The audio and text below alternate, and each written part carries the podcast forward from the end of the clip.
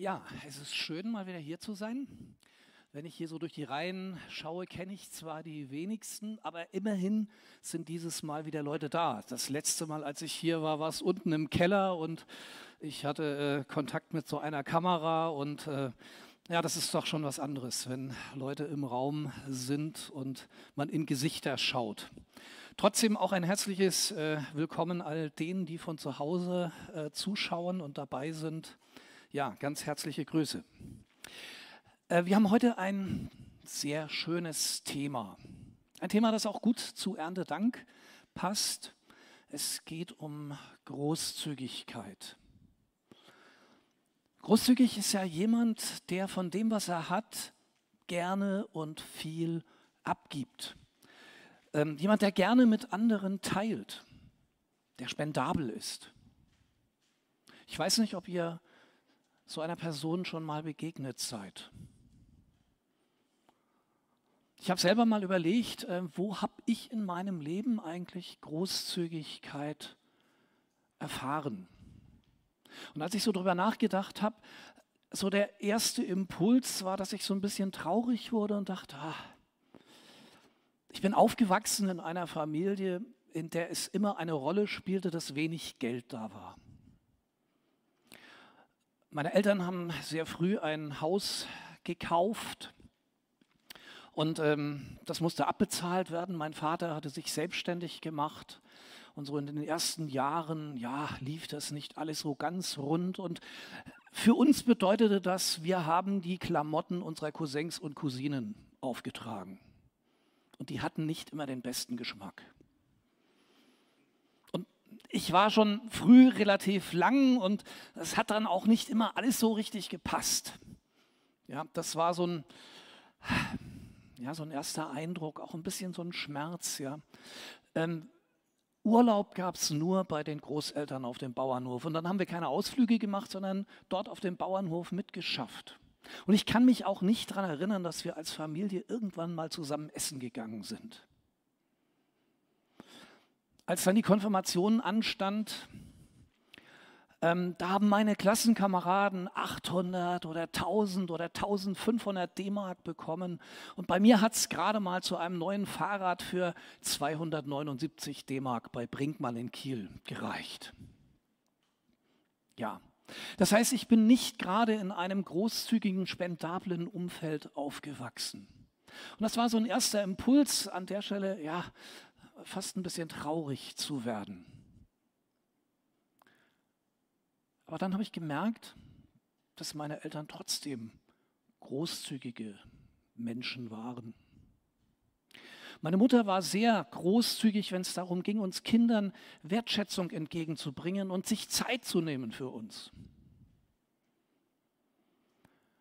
Und mein Vater war jemand, der sehr hilfsbereit war. Also ich kann mich daran erinnern, dass er bei ganz vielen Menschen irgendwelche Reparaturen vorgenommen hatte und sich dafür immer Zeit genommen hat.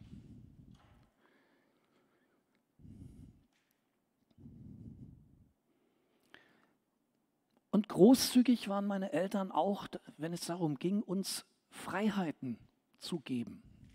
Und auch da muss ich sagen, dafür bin ich sehr dankbar. Sie haben manches zugelassen, auch wenn sie es nicht unbedingt richtig fanden. Als ich mit 14 angefangen habe, in einer Band zu spielen und wir dann unsere ersten Auftritte hatten, da haben sie wahrscheinlich zu Hause manchmal Sturm gebetet. Ja, aber sie haben mich machen lassen. Mein Vater hat uns hingefahren und hinterher wieder abgeholt. Ähm, und er hat es mich machen lassen. Auch wenn er es sicher nicht richtig fand.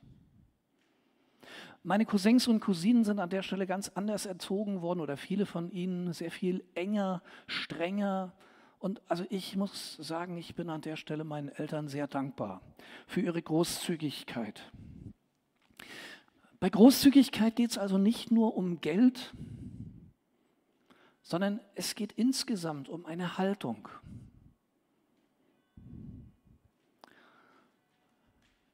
Aber jetzt kann man ja fragen, okay, das ist so im zwischenmenschlichen Umfeld, ist das wichtig, aber ist das auch ein Wert des Evangeliums? Und ich glaube, wenn man so einen Augenblick mal drüber nachdenkt, muss man sagen, ja klar, eindeutig. Ähm, und zwar schon dann, wenn wir mal zunächst auf das schauen, was sagt die Bibel über Gott. Die Bibel stellt uns Gott vor als einen absolut großzügigen, gütigen Gott. Ich möchte mal ein paar Bibelstellen nennen und oh, jetzt haben wir schon genau.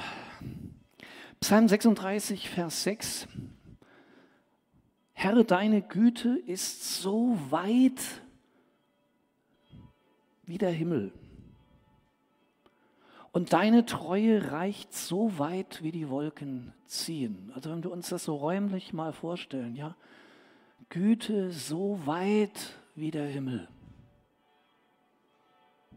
Man könnte hier, dafür haben wir jetzt keine äh, Folie, man könnte hier noch den Vers, der über den Erntedankfest steht, einfügen und den Folgevers.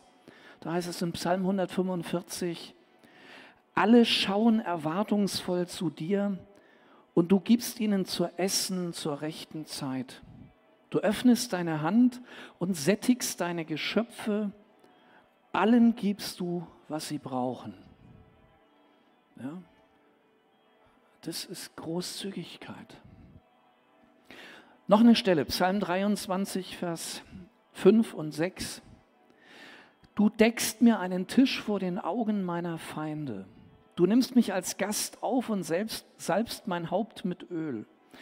Du überschüttest mich mit Segen. Deine Güte und Gnade begleiten mich alle Tage meines Lebens und ich werde für immer im Hause des Herrn wohnen.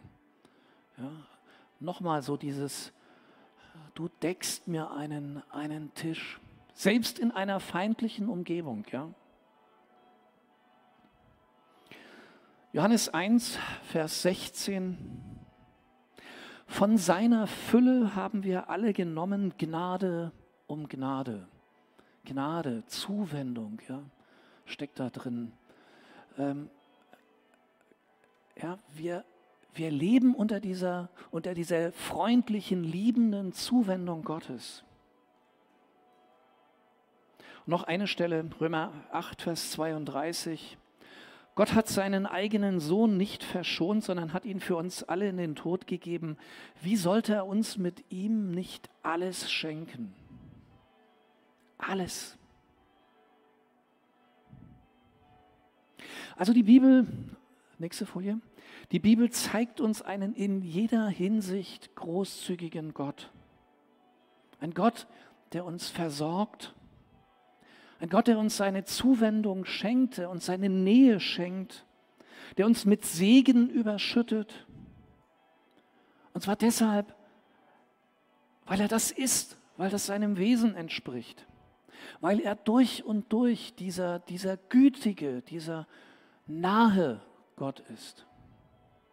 Einen Gott, der auf der einen Seite heilig und gerecht ist, aber der dann unsere Schuld auf sich nimmt, der an unserer Stelle stirbt. Und das aus einem ganz einfachen Grund, weil er uns lieb hat. Wir haben einen in jeder Hinsicht großzügigen Gott. Jetzt bin ich sicher, es gibt Menschen, die empfinden das irgendwie ganz anders. Es gibt Menschen, die haben in sich drin irgendwie so das Bild von einem sehr engen, kleinkarierten Gott, von einem Gott, der, der Verbote gibt und der, der aufpasst, dass wir nichts Falsches tun. Ein Gott, der irgendwie bestraft, ja. Schon merkwürdig, oder? Auf der einen Seite beschreibt uns die Bibel die Güte Gottes so in vollen Zügen und bei uns kommt manchmal was ganz anderes an. Und ich, ich habe so eine Ahnung, ich kenne das auch. Ja, ich habe vorhin schon gesagt, meine Cousins und Cousinen sind, zum teilweise, sind teilweise anders erzogen worden als ich. So, und über diese Schiene kenne ich das auch noch. Ja. So dass vermittelt wurde, Gott ist der Aufpasser im Himmel der guckt, dass wir nichts Falsches tun. Ja, der kleine Sünden sofort bestraft. Er ist im Grunde genommen so ein bisschen der Spielverderber, der uns alles vorenthält, was Spaß macht. Aber gleichen wir das immer mal wieder, also das sind ja Erfahrungen, die haben wir mit Menschen gemacht eigentlich. Ja? Das haben Menschen so vermittelt. Gleichen wir das immer mal wieder ab mit dem, was uns die Bibel sagt. Und lassen wir das auf uns wirken, was die Bibel uns über Gott sagt. Ja? Diese Güte, die so weit ist wie der Himmel. Da, da ist nichts Enges. Ja? Da ist nichts Kleinkariertes. Von seiner Fülle haben wir genommen, Gnade um Gnade. Also er beschenkt uns so in dieser Fülle mit seiner Zuwendung. Ja, ich glaube, es ist ganz wichtig, dass wir unsere Bilder von Gott immer wieder abgleichen oder korrigieren an dem, was die Bibel uns über Gott sagt. Damit nicht Menschen, irgendwelche ja, Menschen, die uns geprägt haben, dieses Bild von Gott irgendwie verzerren. Wir haben einen in jeder Hinsicht großzügigen Gott. Und das schließt eben auch diese, diese materielle Versorgung mit ein. Also ich kann mich noch gut daran erinnern, in meiner Zeit ähm, am Theologischen Seminar St. Krishona, ähm, also ich bin von zu Hause aus eigentlich in dieser Zeit, also da war es dann schon ein bisschen anders, relativ äh, gut ausgestattet worden oder meine Eltern haben äh, die Kosten, die da waren, übernommen. Aber es gab auch Mitstudenten, bei denen war das anders. Die hatten keinen Freundeskreis und die Eltern haben sie auch nicht unterstützt. Die haben zum Teil von Erspartem gelebt und bei vier Jahren geht das Ersparte dann auch irgendwann mal zu Ende. Und da kam es immer wieder vor, dass auf Krishona mal so ein Brief eintraf. Ohne Absender, adressiert an einen der Studenten, also ein Name, ja, die Krishona-Adresse. Und wenn derjenige das dann aufmachte, dann waren da zum Beispiel 50 oder 100 Schweizer Franken drin. Und das Faszinierende war, es hat immer die Leute getroffen, die das brauchten. Ja, ich habe nie so einen Brief gekriegt. Ja? Ähm, da saßen Leute irgendwo in der Schweiz oder in Deutschland, ja, und die haben gebetet und haben gesagt, Herr, zeig uns diejenigen, die das nötig haben oder bei denen es eng ist, bei denen es knapp ist. Und dann haben sie so lange gebetet, bis sie das Gefühl hatten, der da oder die da ist es. Und dann haben sie den Namen auf den Briefumschlag geschrieben, das Geld reingesteckt und abgeschickt. Ja. Also so konkret ist es manchmal, dass, dass Gott in seiner Güte für uns sorgt. Gott ist unfassbar großzügig und diese Großzügigkeit, die will nun auch ein Stück weit auf uns abfärben. Diese Großzügigkeit will bei uns ein, ein Echo hervorrufen. Von so einem Echo berichtet eine Geschichte aus, aus dem Lukas-Evangelium. Ähm, Lukas 7. Ähm, Jesus ist zu Gast bei einem Pharisäer namens Simon. Und wie das damals so üblich war, ähm, so ein Gastmahl, das äh, fand im Innenhof des Hauses statt. Man lag zu Tisch und zwar immer so mit dem Gesicht in die Mitte und den Füßen nach hinten, äh, quasi so im, im Kreis. Ja. Und äh, während Jesus also da ist, da kommt plötzlich eine, eine Frau und sie tritt so von hinten an ihn heran und sie fängt auf einmal an zu weinen und zu schluchzen und die Tränen laufen bei Jesus über die Füße und dann, äh, dann trocknet sie, das heißt mit ihren Haaren, ich weiß nicht so genau, wie das geht mit Haaren, das ist ja kein Handtuch, aber ähm, ja, also die Füße wieder ab und dann hat sie so eine Flasche dabei von einem ganz, ganz kostbaren Salböl. Wahrscheinlich hatte sie das mal als Notgroschen sich ähm, angeschafft ähm, oder vielleicht war das so ein bisschen ein Teil ihrer, ihrer Altersversorgung. Ja. Und sie nimmt dieses Salböl und gießt das bei Jesus über die Füße. Der Pharisäer ist entsetzt. er findet das empörend, dass diese Frau da einfach reinkommt. Und vor allen Dingen, ähm, diese Frau ist bekannt. Sie ist eine Prostituierte. Und dass Jesus das zulässt, das empört ihn. Und Jesus erzählt ihm dann eine Geschichte und an dieser Geschichte wird deutlich, warum die Frau das tut. Sie tut es aus Dankbarkeit, sie tut es, weil sie also so froh ist, dass Jesus ihr einen Neuanfang ermöglicht hat. Dass er sie annimmt, ob, obwohl sie das ist, was sie ist, ja. Obwohl sie so überhaupt nicht dem, den moralischen Kategorien entspricht, ja. Und Jesus nimmt sie trotzdem an, er gibt ihr eine neue Chance. Für sie kann etwas Neues beginnen. Und das macht sie so dankbar. Diese Großzügigkeit an Gnade, ja, die macht sie so dankbar, dass sie das, äh, was sie sich für irgendwie angespart hat, jetzt einsetzt, um Jesus ihre Dankbarkeit zu zeigen. Im Musical Begegnungen ist diese Geschichte vertont und da heißt es im Refrain des Liedes, aus Liebe gebe ich dir das Beste, was ich habe. Aus Liebe, ich verdanke ihm so viel. Aus Liebe, ich schenke es ihm, weil ich ihm meine Liebe zeigen will. Ja, das ist dieses Echo, dass diese Güte, dass diese Gnade, diese Großzügigkeit Jesu bei ihr hervorruft. Ich weiß nicht, spürst du noch etwas von dieser Dankbarkeit? So manchmal nutzt sich das im Laufe der Jahre, wenn wir über, ja, über viele Jahre Christ sind, nutzt sich das ja irgendwie ab, oder? Es wird so normal. Spürst du noch was von dieser Dankbarkeit, dass Jesus dir den Himmel aufgeschlossen hat? Dass du durch ihn eine, eine Vater-Kind-Beziehung zu Gott haben kannst? dass er dir immer wieder vergibt. Dass du durch ihn bei Gott zu Hause sein darfst.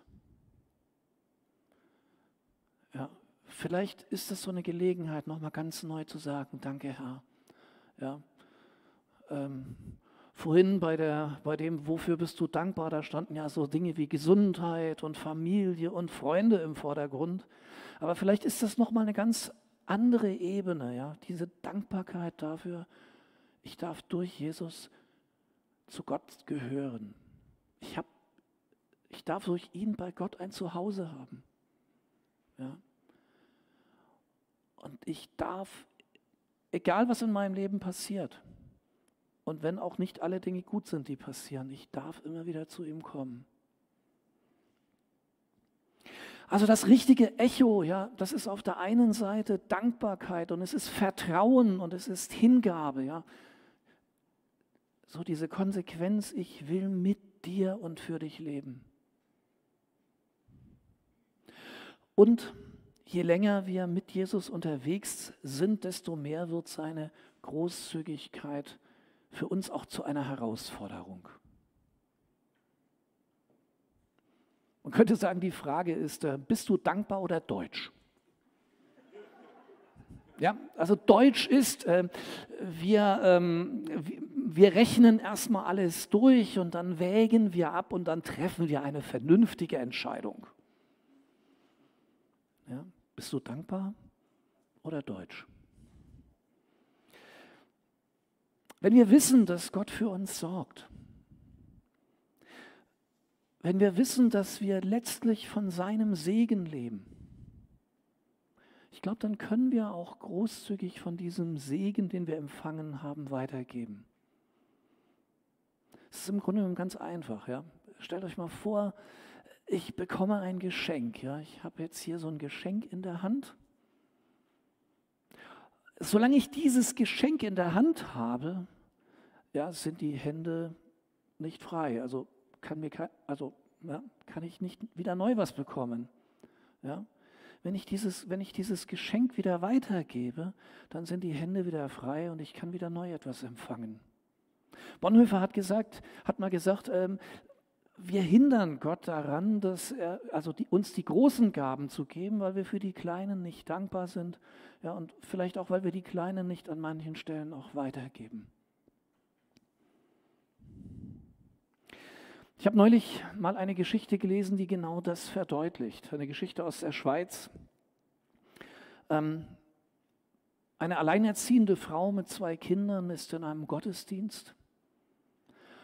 Und während dieses Gottesdienstes wird ihr irgendwie klar, dass sie diese 50 Schweizer Franken, die sie noch im Portemonnaie hat, dass sie die in die Kollekte geben soll. Und sie ringt so einen Augenblick mit sich und denkt, ah, ja, soll ich das wirklich machen? Aber dann, dann fasst sie sich ein Herz und als so die, die Kollektenbehälter da rumgehen, da schmeißt sie einfach diese 50 Schweizer Franken rein. Und kurze Zeit später wird ihr klar, oh, ich habe überhaupt kein Geld mehr, um mit, mit dem Bus nach Hause zu fahren. Ah, war vielleicht doch ein Fehler. Und dann, als sie nach dem Gottesdienst rausläuft, da passt sie eine ältere Frau an und die sagt, ach, das ist schön, dass ich Sie mal treffe. Ähm, ich wollte Ihnen schon immer etwas mal geben für, für Sie und für Ihre Kinder und gibt ihr einen Briefumschlag. Und in diesem Briefumschlag sind 100 Schweizer Franken. Ja. Und es zeigt so etwas davon, also ja, wenn wir etwas weitergeben, können wir wieder neu beschenkt werden. Gott lässt sich an der Stelle nicht lumpen. Wir können großzügig sein, weil wir einen großzügigen Gott haben. Das, was uns Gott aufs Herz legt, das kann ja ganz etwas ganz Unterschiedliches sein. Ja? Es können Anliegen ähm, sein, so in der eigenen Gemeinde. Es können Projekte sein in der Mission. Es kann ein soziales Projekt sein oder auch eine private Not irgendwo im Bekanntenkreis. Und manchmal geht es dabei auch gar nicht in erster Linie um Geld, sondern manchmal geht es auch um Zeit. Ja? Dass wir uns Zeit nehmen äh, für andere Menschen. Zeit ist ja immer ein knappes Gut, ja, und wir haben manchmal oh, das Gefühl, wir haben viel zu wenig davon. Aber Zeit zu haben für andere. Ich mache an der Stelle selber gerade interessante Erfahrungen. Ich bin ja jetzt seit einem Monat wieder Freiberufler, habe die Gemeindearbeit an einen jüngeren Pastor übergeben. Und ähm, ich habe im Vorfeld mit Gott so einen, so einen kleinen Deal gemacht und habe gesagt, dein Wort sagt, trachtet zuerst nach dem Reich Gottes und nach seiner Gerechtigkeit, so wird euch alles andere zufallen. Ich, ich müsste jetzt eigentlich ganz viel Zeit reinstrecken, wieder Werbung zu machen und äh, wieder auf, auf Leute zuzugehen. Ich will mir trotzdem einen Tag in der Woche Zeit nehmen für, für Anliegen der Gemeinde. Also 20 Prozent im Grunde genommen. Ja, und das Erstaunliche ist bisher, also ich kann jetzt nur von einem Monat reden, ja, das äh, mal sehen, wie es weitergeht, aber ähm, das Erstaunliche bisher ist, ähm, dass auch wenn ich dadurch weniger Zeit habe jetzt für Akquise, plötzlich trotzdem Aufträge reinkommen, mit denen ich gar nicht gerechnet habe. Ähm, dass dann plötzlich so eine Mail eintrifft und sagt, ja, das ist gut, dass Sie jetzt wieder äh, zur Verfügung stehen. Das kommt bei uns genau zum richtigen Zeitpunkt. Wir brauchen gerade jemand. Ja. Also auch an der Stelle, wenn wir unsere Zeit großzügig einsetzen, anderen Menschen zur Verfügung stellen, Gott zur Verfügung stellen, er lässt sich nicht lumpen. Er ist und bleibt großzügig. Ich möchte euch zum Schluss mal herausfordern. Es gibt in den Sprüchen einen interessanten Vers. Da heißt es, das haben wir jetzt auch gleich hier, manche sind freigebig und werden dabei immer reicher. Andere sind geizig und werden arm dabei. Wer anderen Gutes tut, dem geht es selber gut. Wer anderen hilft, dem wird geholfen. Nehmt das einfach mal mit als Herausforderung. Ja? Wie wäre es, wenn ihr Gott sagt, hey, das hast du in deinem Wort gesagt, ich will das mal ausprobieren. Und ich verlasse mich darauf, dass du zu dem stehst, was du gesagt hast. Ich will mal nicht geizig sein, sondern freigebig. mit meinem Geld, meiner Zeit oder überhaupt dem, was ich habe, ähm, umgehen. Und ich will mal schauen, was dann passiert. Ja? Ich will mal ausprobieren, ob Gott zu seinem Wort steht und das wirklich wahr macht. Ja? Wer freigebig ist, wer anderen Gutes tut, dem geht es selber gut. Wer anderen hilft, dem wird geholfen. Also, kleine Herausforderung für die nächste Woche. Ich möchte mit uns beten. Lieber Herr, ich möchte dir zuerst dafür danken, dass du uns das nochmal so vor Augen gestellt hast. Das ist jetzt nichts, was für uns völlig neu ist, aber es ist gut, das nochmal so konzentriert zu hören, dass du ein durch und durch gütiger und großzügiger Gott bist, der uns in Jesus alles geschenkt hat, dessen Güte so weit ist wie der Himmel,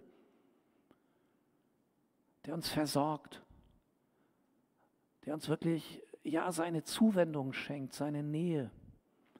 Ja, ich möchte das wieder ganz neu auf mich wirken lassen und mich darüber freuen und, und dir auch meine Dankbarkeit bringen. Meine Dankbarkeit und mein Vertrauen und auch meine Hingabe. Und ich wünsche mir wirklich, dass das abfärbt auf mich, dass diese Großzügigkeit oder von dieser Großzügigkeit auch in meinem Leben etwas sichtbar wird. Hilf mir, dass ich meine manchmal verkrampften Hände irgendwie lösen kann und äh, mein verkrampftes Herz lösen kann. Und dass ich frei werde von dem, was du mir gibst, weiterzugeben. Und damit zu rechnen, dass du die Hände und das Herz wieder füllst. Du weißt, wer sich jetzt vielleicht was vorgenommen hat für die nächste Woche. Ähm, ich bete, dass du darauf deinen Segen legst. Amen.